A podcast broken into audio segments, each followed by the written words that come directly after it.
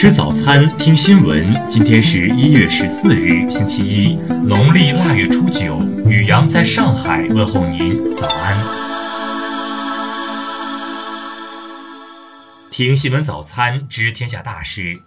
十二日，马云和马化腾分别以首任主席、副主席的身份出席了海南省人民政府企业家咨询会议成立大会暨第一届年会。咨询会议宗旨是为了协助海南完成中央赋予的重大责任和使命，实现重大国家战略定位。会上，马云建议探索数字经济时代的贸易新规则，注重培育发展中小企业，引进创新型、创业型人才。马化腾从产业协同、区域协调、创新引领、差异化发展等方面提出了建议。昨天，《海南日报》评论称，咨询会议的成立正逢其时，是集众智、汇群力、共建海南自贸区自贸港的重要体现。再来关注国内新闻，数据显示，二零一八年我国实际利用外资一千三百五十亿美元，同比增长百分之三。在全球跨国投资下降的背景下，吸收外资规模继续扩大。据人社部昨日消息，二零一八年城镇新增就业达到一千三百六十一万人，同比增加十万人，已连续六年超过一千三百万人。年末城镇登记失业率为百分之三点八，降至近年来的低位。十二日，陕西省神木市百吉矿业李家沟煤矿井下发生事故，当班入井矿工共八十七人。事故发生后，六十六人安全升井。昨天，二十一名被困工人已确认全部遇难。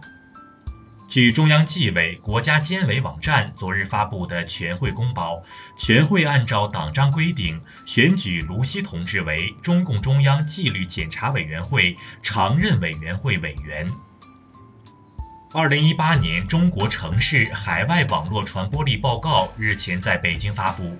三百三十八个中国城市中，海外传播力排名前五的依次为上海市、北京市、深圳市、广州市、杭州市。美国商业专利数据库近日发表的二零一八年度发明专利报告显示，去年中国大陆企业在美获专利比二零一七年增长百分之十二，而其他国家和地区所获专利数量较二零一七年均有所下降。近日，安徽省人民政府与国家国防科技工业局签署共建安徽大学协议，安徽大学正式跨入省局共建高校行列，学校的发展迎来新的历史机遇。网友爆料称，重庆一消防车十一日在过高速路口时因超载被开罚单。中国消防表示，消防车是非营运特种车辆，不应按普通货车标准。昨天，重庆市交通行政执法总队表示，系统存在技术问题，可销案。再来关注国际新闻，英国议会将在十五日表决脱欧协议。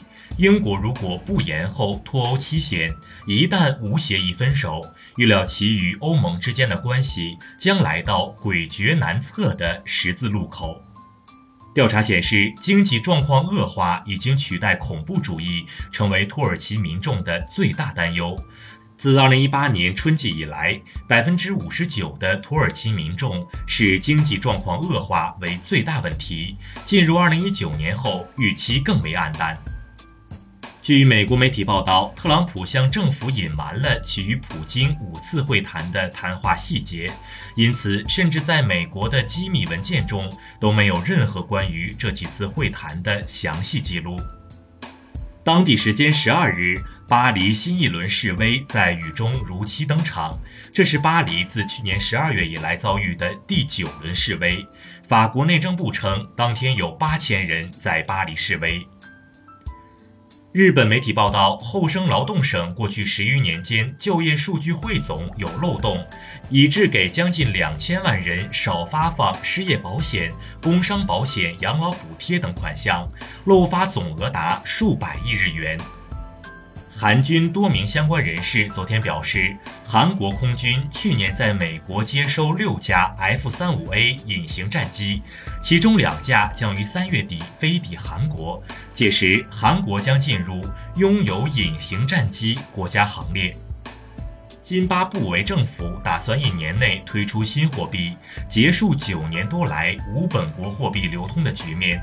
津巴布韦2009年经历恶性通货膨胀，不得不弃用本国货币。即将退役的以色列国防军参谋长罕见承认，多年来以色列几乎每天都在轰炸叙利亚，其目的据称是削弱伊朗在该地区的所谓军事集结。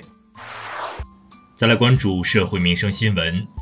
昨天，汕尾市区红海西路发生一起道路交通事故，事故造成两人当场死亡，三人不同程度受伤。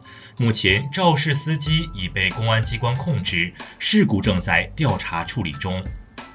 近日，南宁网逃人员谭某被十多名受害者抓获，移交公安机关。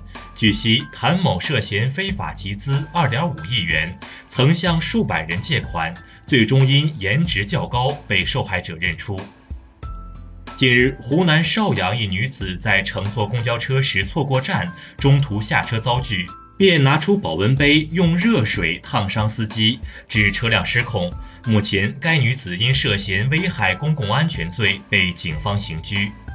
针对近日网传广东编导数科统考泄题事件，涉事培训机构回应：我们并非押中全部题型，而只是在模拟练习题六中有一道类似的题，仅此而已。近日，安徽省淮北一被告周某在庭审质证过程中为泄愤，在法庭上偷吃证据。当地法院对此依法作出决定，对周某予以司法拘留十五天。再来关注文化体育新闻。昨晚，二零一九年 CBA 全明星正赛在青岛展开角逐。南方明星队经过四节较量，以一百六十比一百四十五战胜北方明星队，约瑟夫·杨荣膺今年全明星赛 MVP。伊拉克零零后小将阿里在今年亚洲杯上发挥出色，成为本届亚洲杯最热新星之一。不过，据福克斯体育报道，阿里存在年龄造假的嫌疑。二零一八微博之夜盛典日前在北京举行，张艺谋获微博年度导演，香蜜沉沉烬如霜、延禧攻略和我不是药神、红海行动分别获得微博年度热剧电影荣誉。全国首个保险博物馆——中国保险博物馆日前在宁波正式建成开馆。该馆是我国目前最具权威性的保险行业博物馆。以上就是今天新闻早餐的全部内容，请微信搜索 xwzc 零二一，也就是新闻早餐拼音首字母再加数字零二一。如果您觉得节目不错，请在下方拇指处为我们点赞。一日之计在于晨，新闻早餐不能少。咱们明天不见不散。